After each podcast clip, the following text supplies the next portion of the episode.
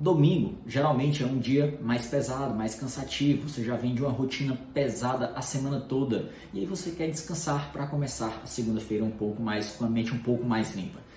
Dica para você fazer ao conseguir produzir no domingo. Deixe ele guardado para você fazer exercícios. Aproveite o domingão para fazer uma revisão de tudo que você estudou durante a semana por meio da resolução de questões. É mais leve, é mais suave e é uma forma muito eficiente de você revisar os seus conteúdos.